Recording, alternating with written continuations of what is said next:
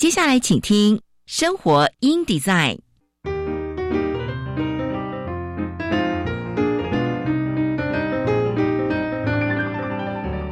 美好早晨，来一段爱智之旅吧。漫步在社会的街角，开启我们与自己的对话。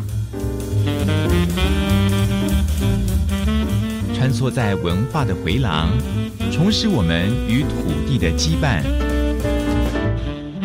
生活 in design，为理想生活提案，设计所有幸福的可能。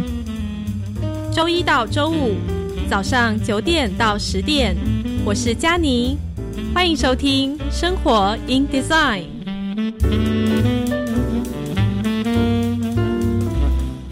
听众朋友们，早安！欢迎收听《生活 in Design》，我是佳妮。今天呢，我们的告白地球要来谈论哦，关于我们的。动物保育的呃教育议题，我们都知道说，其实教育本身它就是能够改变人对动物的态度与关系，哦，建立这个共享世界的一个友善的环境。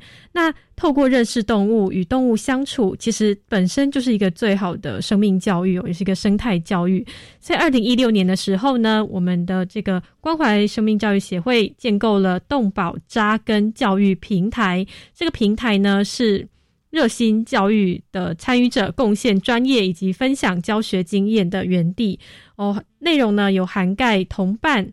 同伴动物、野生动物、经济动物、实验动物跟展演动物等五大动物议题哦，从幼儿园到中小学五个教学年龄层都有这个促进资源共享与交流讨论的一个平台哦。今天呢，我们将会邀请到动保扎跟教育平台的召集人哦，他也是台南大学行政管理学系的教授吴宗宪老师，要来跟我们分享关于这个教育资源。我希望呢，能够透过像这样子的一个动保的教育平台，扩大影响层面，培育更多的种子教师，让我们的孩子们可以从小就可以学习爱护动物、尊重生命。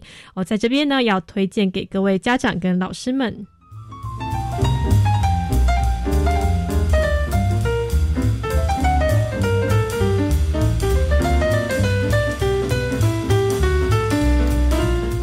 那另外呢，我们因为疫情的关系哦，要减轻家里的经济负担，行政院提供国小以下孩童及国高中身心障碍学生每人一万元的孩童家庭防疫补贴，从今天上午十点哦，就是我们节目结束之后呢，就会正式上线。第一阶段呢，提供网络以及实体 ATM 两种管道都可以来领取哦。我们的这个开放的。对象包括国小以下的孩童以及婴幼儿，还有一百零九学年度就读国中、高中及五专前三年具证明的身心障碍学生。那我们提供了两种方式：网络申请与领取，用实或者是实体 ATM 的领取两种方式，由孩童的父母或监护人其中一人领取。两种方式都不用支付手续手续费哦，所以请大家要特别的记得，从今天开始一直到九月三十号。都可以做一个领取。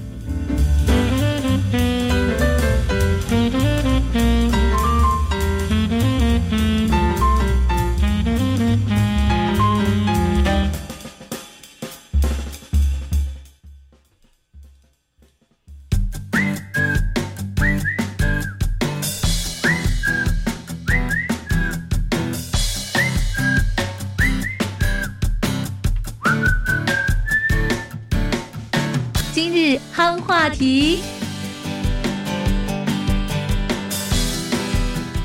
今天的今日行话题呢，跟大家分享一个呃教育的一个实例哦，关于动保教育。新北市金山区的金美国小任大人老师，每年都会带着班上的小朋友参访三只动物之家，关怀流浪毛宝贝，进行生命教育，也激发小朋友们心灵的正能量。任老师呢，日前呢又带了呃非常多的小朋友呢，到三只动物之家跟毛宝贝们接触。小朋友其实一开始哦都会非常的恐惧，保持距离哦。经过呢兽医以及保育员活泼、容易懂的专业导览解说之下，到后来呢都争先恐后的抢着想要来拥抱这个毛宝贝哦，对他们的就是爱不释手，化身守护动物的小天使。其实狗跟猫是人类最忠心、最甜蜜的好伙伴，既有他们的陪伴以及暖化人心的可爱的样貌跟举动。都可以帮助人们或者心灵上的慰藉，增添生活的乐趣，更有益于身心健康，促进人际关系的和谐哦。所以任老师表示，关怀流浪动物要从国家未来的主人翁开始向下扎根教育，是创造动物友善不可或缺的工作。文明的对待动物也常被视为是提升国民文国民的文明素质的一个重要的指标哦。所以让。孩子与动物彼此关爱、分享幸福，这种良性的互动呢，也能帮助儿童培养自己的自信心，跟开发心灵的上面的呃正向的能量。兽医师谢宏斌说：“流浪的毛宝贝命运坎坷，都有各自的创伤。”个性上面也会比较敏感跟神经质，所以小朋友当下如果有不当或过激的行为，猫跟狗会立即闪避或是大声的吠叫。哦，其实这是一个非常好的教育机会，因为猫跟狗的不适反应，明确的告诉小朋友，诶，这样很危险，你让我不舒服。小朋友能够借此学习到哪些自己不经意的动作可能会引起猫狗的反感，进一步延伸到诶跟人人际相处时的时候的分寸拿捏，可以积极的改善正向友好的态度。哦，许淑平小朋友说家里没有养猫，过去不知道说诶原来撸猫是这么有趣的哦一件事情。相比起毛绒玩具，猫宝贝身体非常的柔软，轻柔的叫声，娃娃般的脸孔。我觉得说长大以后一定要。自己认养一只回去做自己的这个心灵伴侣。而动保处的处长杨淑芳表示，动保处每年到学校进行生命教育至少一百五十场，接受校方参访动物之家也有八十多场。他非常欢迎各级中小学的校园的生命教育课程，都可以到新北市各动物之家来进行参访活动。哦，除了可以认识动物、人与犬只的互动、饲主责任以及友善动物等观念之外，也透过不同活动形式，哦，来为这个小朋友从小启发如何认识动物、友善动物等观念，期许小朋友们都可以成为动保小尖兵。哦，那今天呢是我们的今日行话题，接下来呢，我们来休息一下，听一首歌。等歌曲回来之后呢，我们就会进入到。今天的主题介绍什么是我们的动保扎根教育平台。好，那我们接下来听的这首歌呢是 Westlife 的 For Again。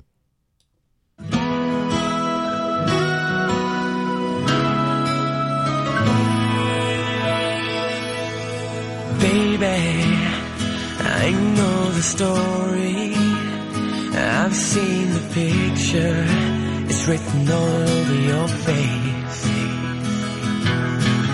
Tell me, what's the secret that you've been hiding? And who's gonna take my place? I should have seen it coming. I should have read the signs. Anyway, I guess it's over. Can't believe that I'm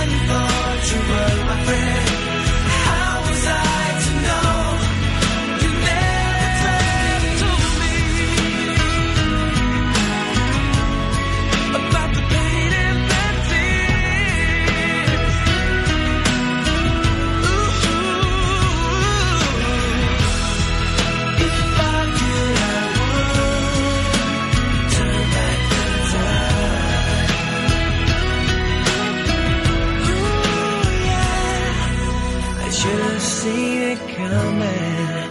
I should have read the signs anyway.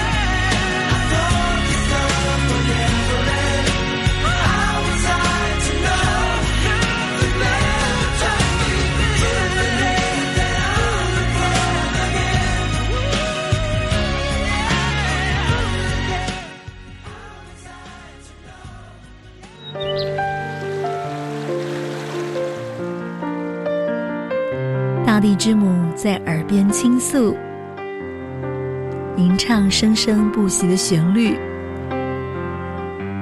与大自然和解，转身找一个契机，告白地球。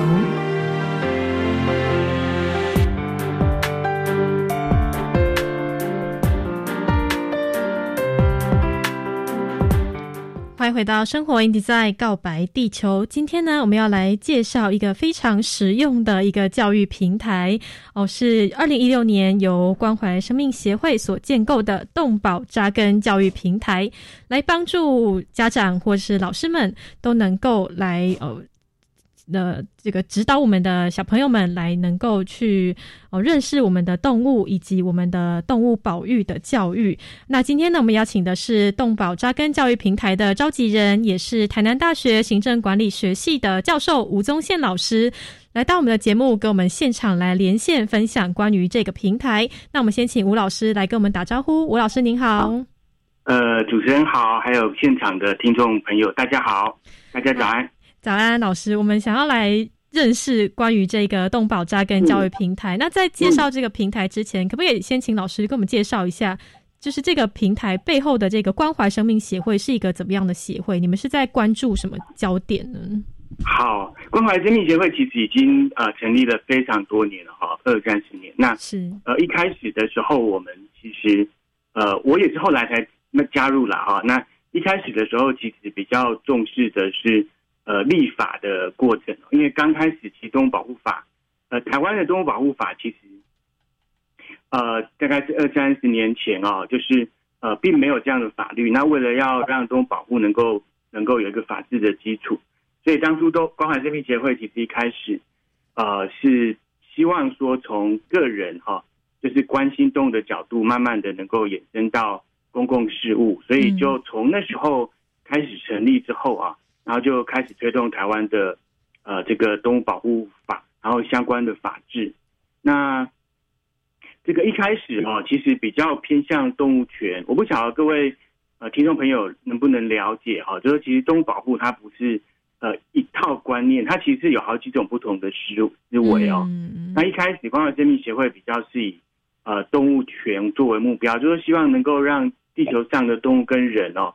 能够有尽可能的平权，嗯，但是我们实际在呃运行的过程当中发现哦，其实因为呃这样的理想离我们的实际上可执行的操作比较远哦，嗯，所以后来我们也采取了另外一种呃折中的手段，就如果能够让任何能够让动物更好的方法，我们把它称作动物福利哦，能够增加动物福利的任何的方法哈。那我们也都能够呃接受，都能够当做是策略。嗯，那我们关注的关怀生命协会关注的动物就多了哈，就是大致我们分的动物比较不是一般呃大家讨论的什么狗啊猫啊这种分类，基本上呃我们在做动物保护关心的动物哦，它的分类比较是呃我们常常讲的四大分类或五大分类哦，就包括野生动物啊。同伴动物，同伴动物就是我们大家常说的宠物啦，哈，但是我们不喜欢用宠物这这两个字哦，所以我们用同伴动物这四个字。然后另外还有就是包括经济动物，就是我们的农场动物哦，哦，是，呃，可能被作为我们食物的这种动物。那另外还有实验动物跟展演动物等等的这几个啊、这这几种动物都算是我们关心的对象。那一开始我们关心立法，但后来我们发现立法可能呃后面的执行更重要，所以后来又开始关心政府的执行。嗯，但是呢，最近这几年哈、发现其实政府的法令执行都跟我们民间的啊、学生的这个观念息息相关哦。嗯所以后来就开始呃，也就有各位知道的动物保护的这个教育的平台嗯，开始建构跟运作，这样。是哦，所以其实一开始等于是说，一开始的目标是是放在动物权身这个这个方面，哦，那是一个理想性很高的一个呃目标。对哦，所以从可能从法治的方向去着手，我、想说，哎，对法治怎么样去修改这样子的一个相关的法规，然后呢再去延伸到说，哎，执行面政府如何去执行这件事情。对哦，那最后就会发现说，怎么样都比比不过教育，教育真的是很重要的一环，因为等于是说，呃，我们现在教育培养出来的学生，他们以后进入到社会，其实都会继续去碰触到相关动物保护的议题。对，嗯。我们学法律的哦，我自己学法律学政策的人，我们喜欢说土法不足以自行嘛啊、嗯就是光有法律，它其实没有办法自己去运作的，所以嗯。观念跟呃，我觉得老百姓的观念、一般民众的观念这件事，可能还是更重要的一件事。虽然说嗯。时间比较拉得长，但是呢，比较比较长的时间才能改变，但是我觉得这个才是根本之道。嗯，对，嗯，哦，这个必须要能够真正去改变的话，毕竟是要花很多的呃心血，跟花很多时间去慢慢来推行的。对呀观念的改变还是最根本的事情啦。是是，所以我们的这个是关怀生命协会呢，是在二零一六年的时候就创建了这个动保扎根教育平台吗？对对嗯。对对。哦，所以其实二零一。六年听起来好像很久哈，五嗯。年，但是其实就整个动保的呃推动历程来说，其实并不算长啦，并不算长，哦因为，嗯。其实呃动保动保圈里面这些伙伴哦，其实都已经在这工领域里头工作二三十年，包括我自己开始关心动保到现在，也已经呃快哦十五年就这样过去了，嗯，对是，其实这时间是等于是说是蛮久的一段时间，然后其实是在二零一六年，对你们来说其实是一个算是蛮新创立的一个平台。对对哦，所以希望透过这个平台能够去推行动物动物保护的一个教育嗯。的目的、是吗？嗯。对对对对，我们希望透过这样的平台，然后去推动动物保护的这种工作。一开始哦，这个平台其实呃，我们的初步想法这样，因为我们在当初推动立法的时候哈、需要做政策倡议。那我不晓得，因为平常一般民众、一般的听众朋友可能对所谓的政策倡议不是这么了解，嗯就是我们必须要诉诸民意，然后给政府压力哦，嗯，或者给立法委员一些压力，让他们愿意来修正法律。所以通常我们会把我们想要倡议的内容哈、会做一些包括影片的摄影啊哈，呃，所以各位可能会看到一些动物保护、动物虐待的一些状况等等的记录嗯啊等等。那这个其实就是我们在要做倡议的时候必须做的事。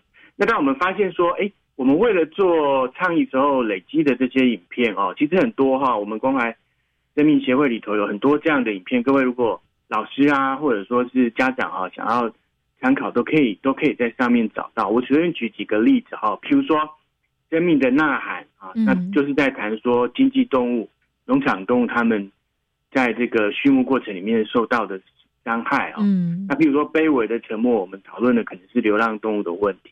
嗯，然后也讨论到所谓的金沙全记录，就是金沙他们在海洋世界里头，呃，受到剥削，然后现在海洋资源越来越少的问题。嗯我们当初呃拍了这样的这些影片，那其实目的本来比较是倡议，但是后来发现说这些资料如果没有好好的利用，其实还蛮可惜的。好，所以嗯后来我们就开始呃培养种子啊，所以二零零七年开始，我们其实就有所谓的动物保护教育扎根计划，然后希望说呃全省的哈，全台湾的全国的各个学校的老师啊，各级的老师都能够来参与这样的一个计划，嗯然后我们会提供光碟啦、教师手册、研习呀，哈，希望有更多的老师能够关注这样的一个问题。然后呃也能够变成种子教师啊。嗯。那后来呃老师的反应都还不错哈、我们就发现说，呃，毕竟一次一次的这种教师研习，顶多就是呃三十位、五十位老师哦一场，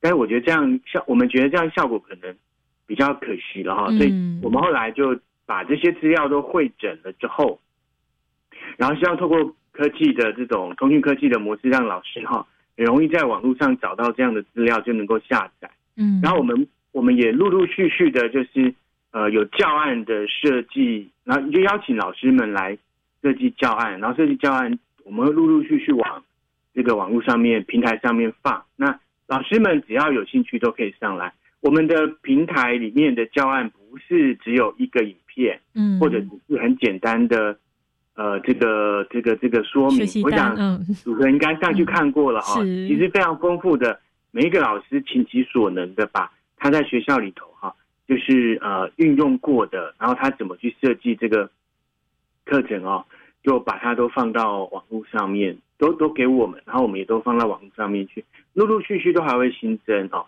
那我们希望这样的方式能够让国内的老师哦，在推动动保这个议题的时候，能够更全面，然后也能够马上随手可得哦，有资料可以用。嗯，是哦，所以其实一开始是这个我们的这个平台有推动哦，像是很多的这种教师的研习活动啊，或者是工作坊，让老师都能够来了解说要如何来。来执行我们的教。动对，来如何来教我们的动物保护的教育这件事情，但是后来对。发现说，哎，这样子速度有点太慢了，我 不如就把这个资源直接放到我们的平台上面。其实这样子等于是更多的老师，而且是全台湾各地的老师都可以直接到这个网站上面进行下载资源的下载，就等于是一个资源分享的概念。这么多年来，其实我有很很很好的这个感感觉了，嗯。就是说很多老师会直接跟我说：“哎、吴老师，我们在推动那个我在学校想要做动保教育之后，我就是抓到你们网络上的资料，嗯。所以我我觉得听到这个就会觉得很开心。就第一次碰到我的时候跟我这样讲，嗯，然后就觉得哎、这个有价值对哦。对对是是有价值的一件事情，而且是确实是能够哦达到你们的目的哦，透过这样子的一个方式哦。那我们生活题在到这边，我们先休息一下哦。我们等广告回来之后呢，继续请我们的吴宗宪老师来跟我们分享。哎，那实际上到底这些教案到底有哪些的内容哦？就有更多更精彩的部分要来跟我们做分享。那我们先休息一下，来听这首歌，陈淑华带来的《梦田》。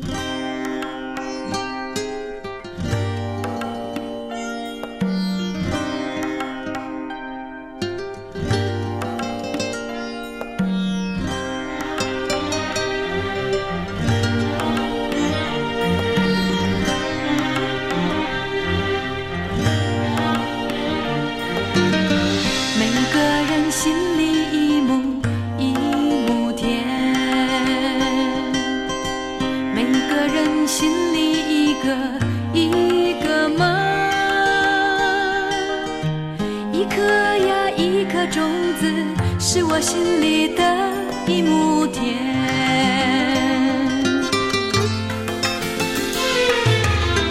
每个人心里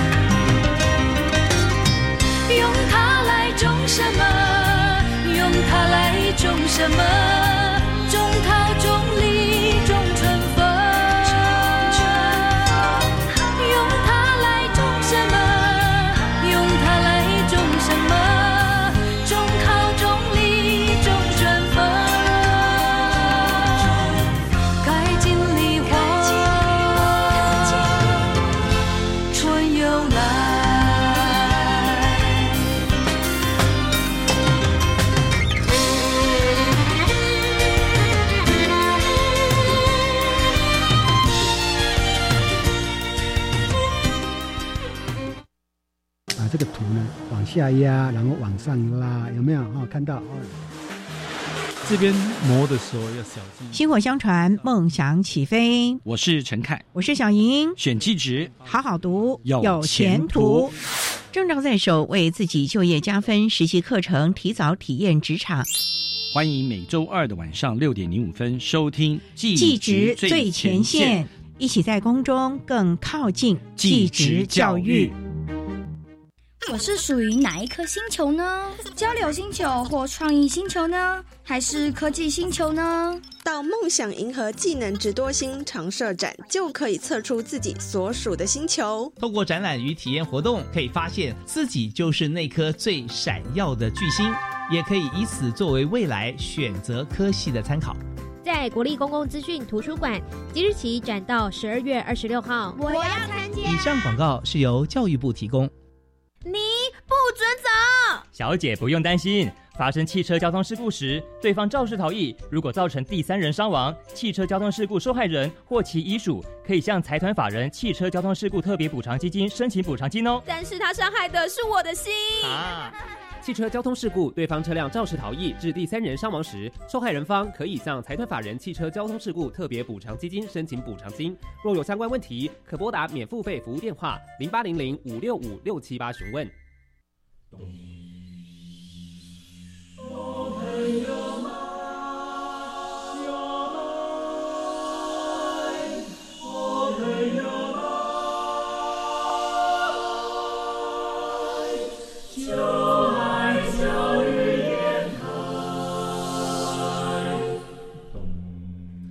我们是台北室内合唱团，您现在收听的是教育广播。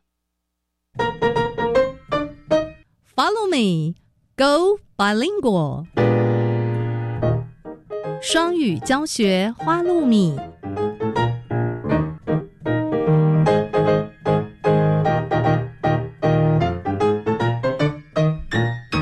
Hi everyone, I'm Neil. This is Follow Me, Go Bilingual. Planning to become a bilingual nation, our country tries to instill English into our daily lives, including the radio shows. And today, we're going to learn some new words from the news report. 欢迎来到双语教学花露米节目。今天我们将听英古新闻学英文。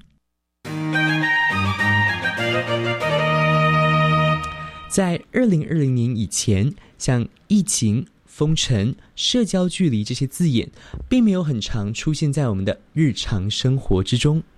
但是，新冠病毒的疫情让这些单字变得热门，也给了我们一些新的俚语来讨论我们的新常态。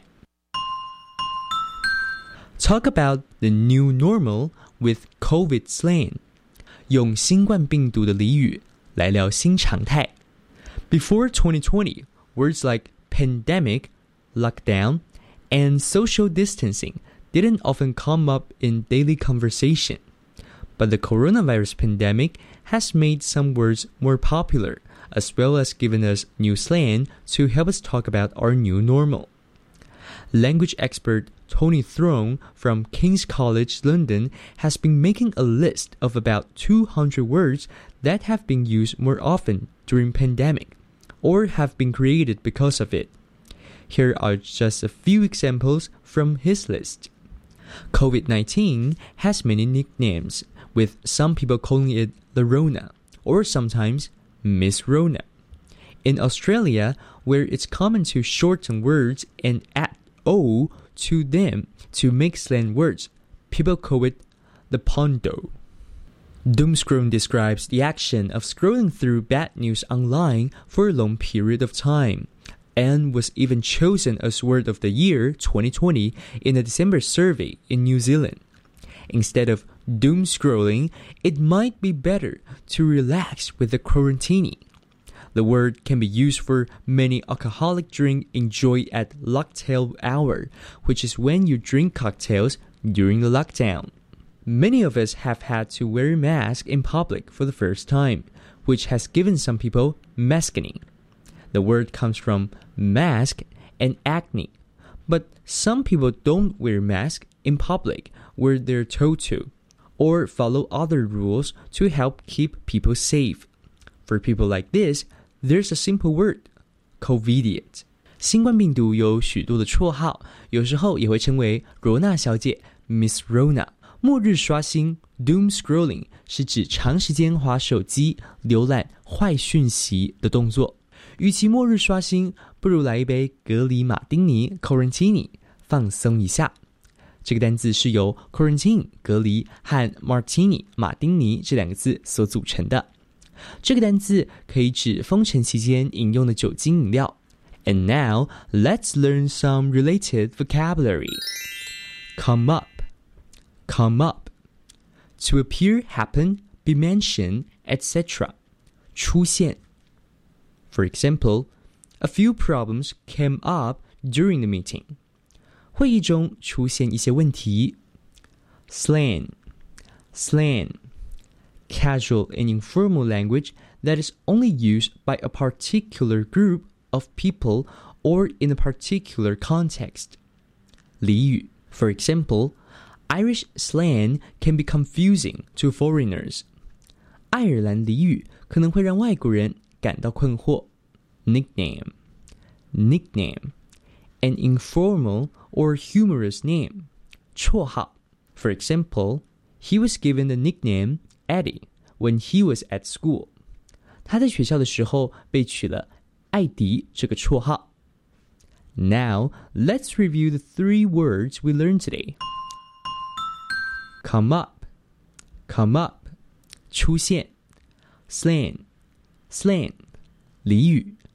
Nickname, nickname, 绰号。That's it for Follow Me, Go Bilingual. I'm Neil. See you next time.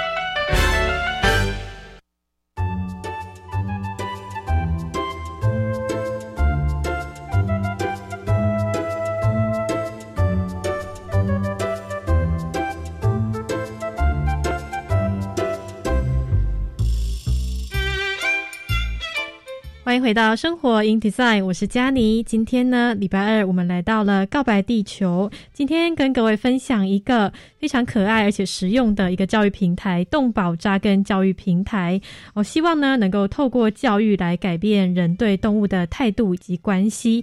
那我们刚刚呢，已经邀请到我们动保扎根教育平台的召集人，也是台南大学行政管理学系的教授吴宗宪老师，来给我们介绍这个平台哦。那我们接下来呢，也要继续请吴老师来跟我们做更详细的分享。那我们先请老师来跟我们打招呼。老师您好，呃，主持人好，然后各位听众朋友大家好。好，老师，我们刚刚已经介绍了这个平台，其实它哦有提供非常多的教案可以来给老师做使用。那刚刚也有分到，刚刚有提到说，其实这个教案的分类就会依照很多不同的呃动物的的你们的分类来做一个对来做个分类，像是同伴动物啊、野生动物、经济动物、实验动物跟展演动物。那不同的分类会有不同的教学内容吗？对对对对对，我们基本上呃。主要是这样哈，因为我们想要从这个使用者出发，所以我们是从老师的角度想问题，就是说，如果老师他今天就老老师今天如果碰到一个议题想要去找资料的话，他会怎么开始哈？嗯，所以基本上我们的分类呃，除了五大分类以外，我们还分成五个教学的年龄层啊，包括幼儿园啊，然后这个小学里头分成这个高中低年级，然后再来就是这个啊。国中哈、高中的这个教案都有，嗯，那每一个我们初步的想法是希望啊，就说每一个呃五个年龄层啊，这五个年的年年龄层里头，我们都能够涵盖刚刚讲的这几种不同的教案。但是因为现在教案还在慢慢的往前来延伸呐，哈，我不不可讳言，就是其实大部分的呃老师啊。呃，基本上比较熟悉都是野生动物保育的教案哦，跟同伴动物就是我们狗狗、猫猫这样的教案。那但是呢，其实接下来要进入深水区啊，就是 经济动物啦、哦展演动物啊，乃至于实验动物这些教案，其实都会比较呃，过去我们大家比较不这么熟悉啊，但我们会慢慢的把这些资料给建建构起来。那但是我们在网页上哈，各位老师很快都能够找到。就是呃相关的分类，然后看看你们想要什么样的资讯，直接分类进去找哈，就可以找到你们要的这个教案。嗯，哦，所以其实是也有按照年级跟这个就是年纪来区分哦，是像低年级、中年级、高年级，或者是国中哦这些这些的分类哦，所以老师就可以依照说哎你是什么样的群体哦，你教的学生是怎么样的群体，然后来对。寻找教案。哦。那对，因为有时候是。你有时候那个比较年轻的、比较小一点的小朋友哈、可能不好让他接触太多嗯太深的，呃嗯。对太深，或者说太可能情绪起伏比较大的这种，嗯。那、可能他们会比较不适合，嗯所以我们还是会做一些区别。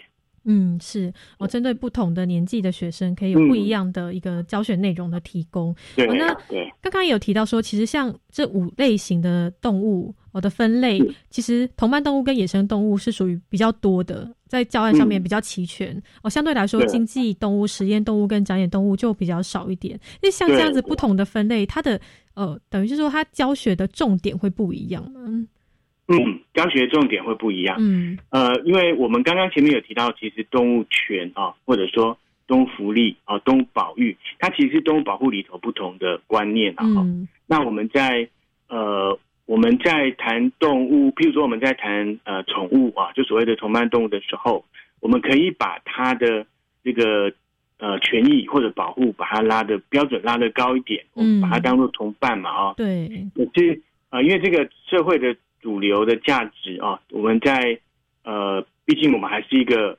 就是肉食为主的一个社会啊。嗯那我们要怎么样在这种结构底下啊，就是能够让经济动物能够受到比较好的保护？那我们可能要推动的是呃动物动物福利啊相关的一些概念啊，比如说呃。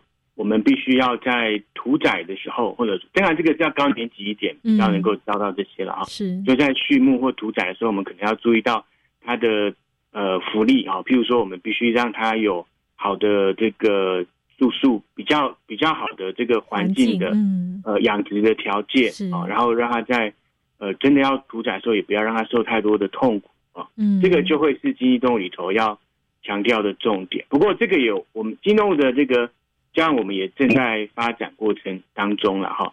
那当然，另外还有一种就是野生动物，野生动物的观念就更比较强调的是保育，就我们人跟地球怎么呃达到一种平衡啊，嗯怎么去保护北极熊，我们怎么从环境保护开始，然后呢，能够让野生动物的栖地能够得到保护。嗯那我我想主持人应该呃可以体会出这几种不同的这种呃动物，它其实我们都有用不同的策略。刚刚这样初步的讲，它其实针对的方向是不一样。嗯，对，我不同的动物的这样子的一个分类的方式，就等于是说，因为其实本身它里面牵涉到的一些内容。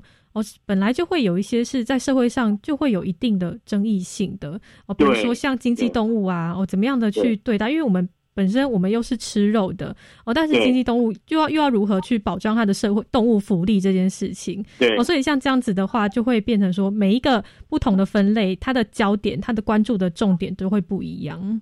对，当然远程的来说，我们都会希望动物跟人能够平等，越来越众生平等啊是。但是呢，在近的这个实施阶段来说，可能在没有办法一步到位嗯的状况下，我们必须根根据这个社会的主流的价值哈、来做策略的调整。嗯那我觉得这个是比较理想的。嗯，等于是说慢慢来，哦，先一步一步来，哦，这样子的话比较能够去真的是一个阶段一个阶段的慢慢的实现呃目标，对最后才可以达到最理想的那个状态。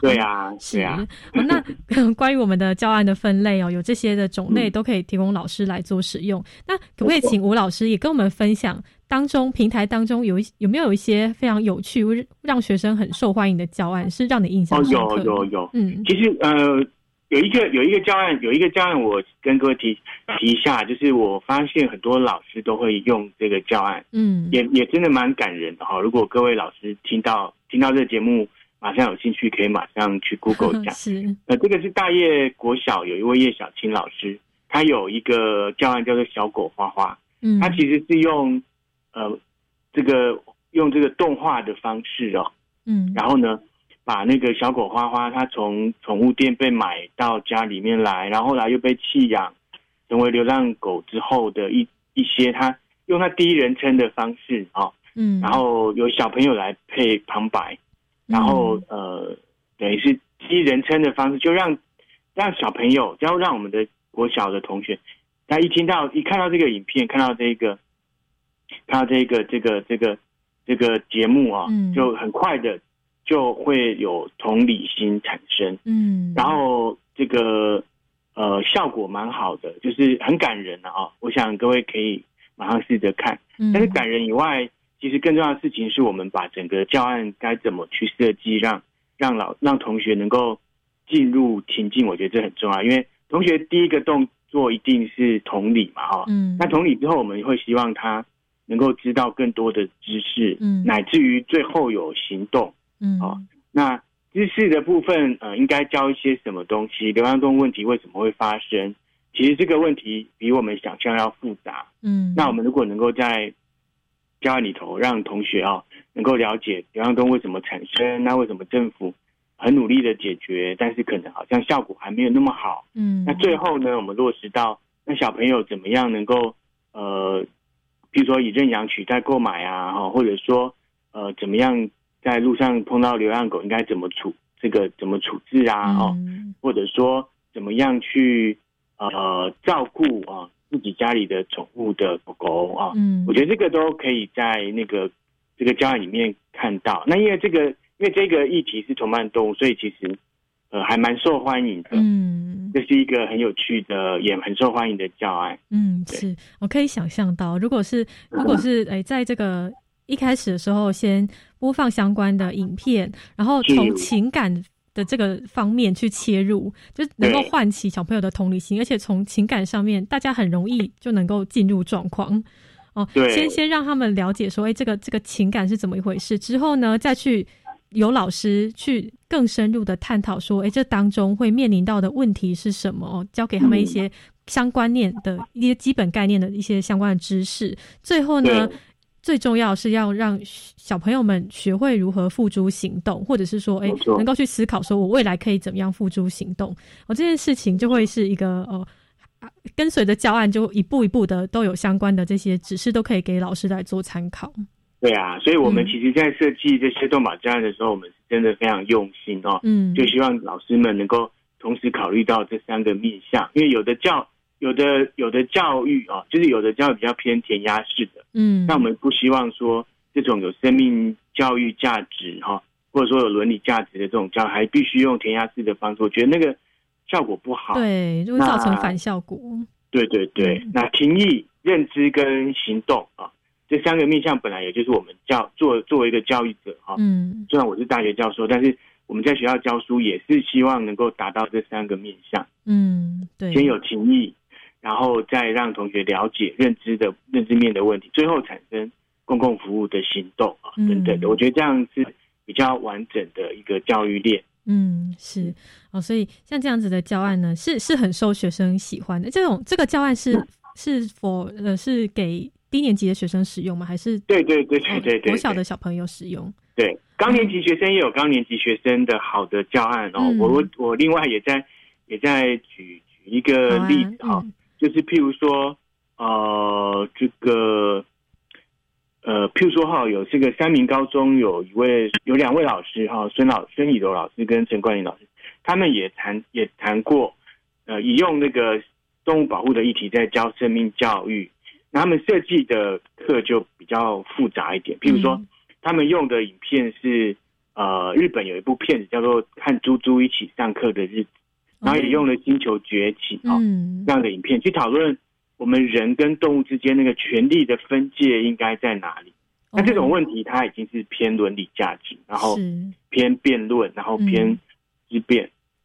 嗯这种题目其实就比较是高年级了哦。对但是我要讲就是说，其实低年级、高年级我们都有很好的教案可以让大家参考。嗯，是，就等于是说，到了比较高的年级，或者是到了比较年龄比较大的学生，其实就可以带他们去探讨更多。刚刚吴老师讲到这种伦理对的伦理方面的议题，因为思辨的问题，对，因为这种思辨其实可能它并没有一个最完美的正确答案。对对对对哦，所以透过思辨，就必须要透过思辨的过程，让学生自己去寻找自己心中理想的那个答案是什么。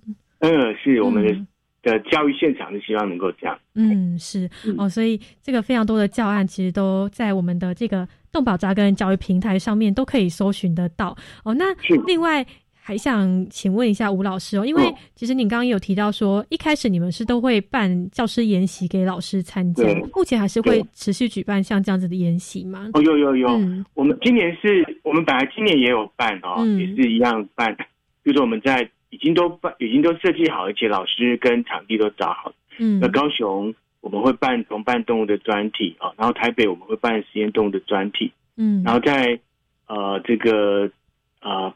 我们我们有好多好多不同的专题的啊，就是在不同的地方会办，但是因为今年有疫情，最近疫情的关系，所以活动有一点停下来，这有点可惜。但是不管怎么样啊，疫情结束之后，我们都还是陆陆续续会去办各种各样不同的这种呃专题的这种呃教教研习的这种专题的活动。那我们也特别要跟各位老师们分享，就说。我们在办研习活动的时候，不是一般那种填鸭式的对老师的研习啊。我们其实也都是很认真的在设计这样的课程。我们一开始一定是先先有一个简单的讲讲习啊。那讲习完了之后，其实都会有实际的参访。比如说，我们今年有设计一个在东东部啊，我们在花莲，我们就会设计去一个收容所，野生动物的收容所哈，去跟。啊，当地的这个兽医师啊，嗯，去跟他们做互动，嗯，然后最后回过头来，我们会请过去啊，以往已经设计过教案的老师，他们来跟老师其他的就新进的老师做经验的教案经验的分享，我们都会分这三个步骤啊，嗯，所以我们会希望老师们能够马上来，马上学，就会去马上就能够用。嗯，这个是我们最大的期待。是，哦，这个听起来，如果我是老师，就很想立刻报名，因为可以去，可以去到当地哦，去参观，只是像是这种野生急救站啊，或者是哦相关的这些哦，去第一现场去知道说，哎，他们到底是来如何进行这种动物保护的。哇，这个真的是很有趣。就像我们今年在，我们今年有另外一场是过去没办过的，我们会去参观那个呃友善蛋鸡的饲养场。哦，都饲养蛋鸡的。那。只是友善的饲养方式，就是不是用传统的巴特利笼的方式哦，而是比较中福利的饲养的这个蛋鸡的方式的场。嗯，我们今年本来也有规划这样的一个活动，然后譬如说台中，我们就规划到台中今年后里的那个动物保护，呃，就是那个流浪动物的收容园区，那个是新盖好的一个非常符合动物福利条件的。嗯，就我们会都会有这样的活动。嗯，是哦，真的是要去到现场去看一看，才能够真的会有感觉。对对对对，是。所以这个老师的这个研习，其实因为疫情的关系，可能有点 delay。不过后续之后都会有陆续的，还是会持续的来做相关的举办。对，我希望老师也够能够来踊跃的参与哦。那想要再请问一下，因为看到你们的网站上面，其实平台也会举办相关的这种动物展演的教案的竞赛。这个竞赛是给老师来参加的吗？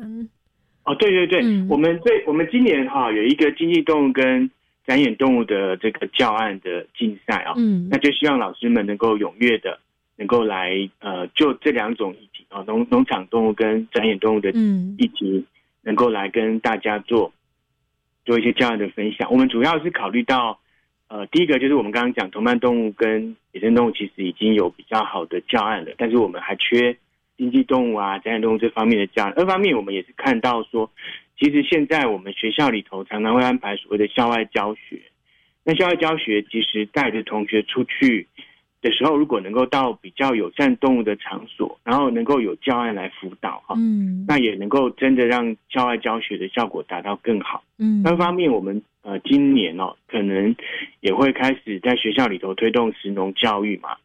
那我们在吃午餐的时候，呃，这个如果能够同时加入一些。经济动物相关的这种教案，哦，也能够让同学呢体会到说，其实我们在呃食哦，就吃吃的方面，那个食农教育的部分，其实很多地方哈也是能够透透过某些方式去保护到动物的福利。嗯，那我们希望这些能够陆陆续续能够呃继续有教案进来。那当然也就因为这样，所以我们举办了呃比赛。那这个比赛我们得奖的老师除了有奖金以外哈，不过我觉得老师们看中应该不是奖金的啊，是，我们这个未来的教案就会在我们的平台上面，而且我们会透过媒体啊，嗯，对老师希望把老师的教案也都推出去。那更重要的事情是，未来会变成我们整个方案的种子教师啊、嗯能够加入我们的工作坊，嗯变成教老师的老师。是 啊，所以这个也很重要。嗯，哦是，所以透过这个举办我们的教案竞赛，其实特别是针对我们的经济动物以及展演动物是比较缺乏的。哦，目前平台上面比较缺乏的教案，有举办的相关的竞赛，哦，都欢迎老师能够来发挥创造创创意哦，发挥创意来来写我们的教案。然后呢，如果得奖了，就放在我们的平台上面，可以给更多老师来做一个观摩。对对是啊，哦，那也可以成为我们的这种研习的种子教师，也等于就是呃，把更多的像这样子的一个概念，能够呃分享给更多的老师知道。哦，是是哦，所以我们的教教案的竞赛也是在今年持续的来做一个举办。对，嗯，是有今年会到截止日举办期是这两种那明年后年或许我们就会再往前。哦，是是是，哦，所以一步一步的来规划对。哦，那想要在最后的一点时间哦，再询问一下我们的吴老师哦，目前嗯。台湾呐、您觉得就是在动物保育的保护的这个教育上面有哪些的得失，或者您觉得还有没有哪些可以再持续进步的空间？嗯，呃，我们很高兴哦，在二零一八年嗯。的时候，动保法有修正哦，然后把动物保护教育必须要加入到我们的国民教育的基本基本教育的课纲里面啊。嗯但是不可讳言的，就目前其实落实的状况还是流于片面哦，嗯而且比较呃，都还是流于呃，这个在学校里面好像友善校狗啊，这样很片面跟小小小小方向的。是那我们希望未来它是更全面的，而且把它变成融入教育的一环。嗯，然后像像是环境教育哈这种推动的，目前的环境教育推动方式走这个所谓的 whole school approach 啊，就全校式的途径。嗯。那我们就能够在校外教学啊，能够安排呃有动物福利的场所啦，我们就能够在呃周一无肉日的时候去谈一谈动物福利啊，嗯。其实的其实教育的议题啊，哦，那我们可以在学校里头，如果需要实验的时候，我们去谈一谈，我们是不是能够尽量减少动物呃使用哦，用来实验。嗯那至于说我们在学校做造什么呃无无塑胶的环境啊，哈、学校里头可能有校园的其他动物啊、鸟啊、哦、嗯蜥蜴啊、爬虫类啊等等啊，这些我觉得都应该把它一起放到动物保护教育里面去，变成一个全校式的途径。嗯这个是我们未来呃会积极努力的目标，嗯也是目前呢，我觉得还可以在呃做加强的部分。嗯，是哦，等于是说，其实这个这个教育它的涵盖的范围是非常广泛的哦，所以希望说都能够能慢慢的能够把这些原本很片面的内容，更加的呃通盘的让我们的教育也能融入到这个，就是动物保护也能融入到教育当中。那其实我觉得对啊，而且我觉得小朋友其实一定也会很喜欢这样子的课程，跟动物小动物有关的，大家都很喜欢，就 何乐而不为呢？对不对？是啊，哦是啊，所以真的是希望让我们的小朋友能够有这样的观念，我觉得对我们台湾未来哈、整个社会跟整个环境都会变得比较好。嗯，是是为了整个环境跟社会、哦，所以今天呢，真的非常的开心，能够邀请到我们台南大学行政管理学系的吴宗宪老师来跟我们做分享。谢谢老师，老师拜拜。我们今天的生活底在到这边就告一个段落，感谢各位听众朋友们的收听，也欢迎大家能够去上网搜寻这个动保扎根教育平台。我是佳妮，我们明天见喽，拜拜。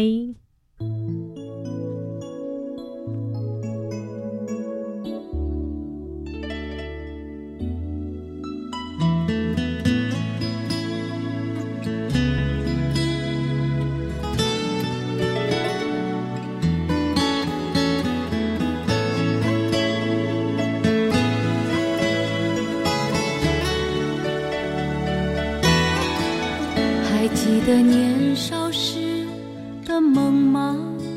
像朵永远不凋零的花，陪我经过那风吹雨打，看世事无常，看沧桑变化。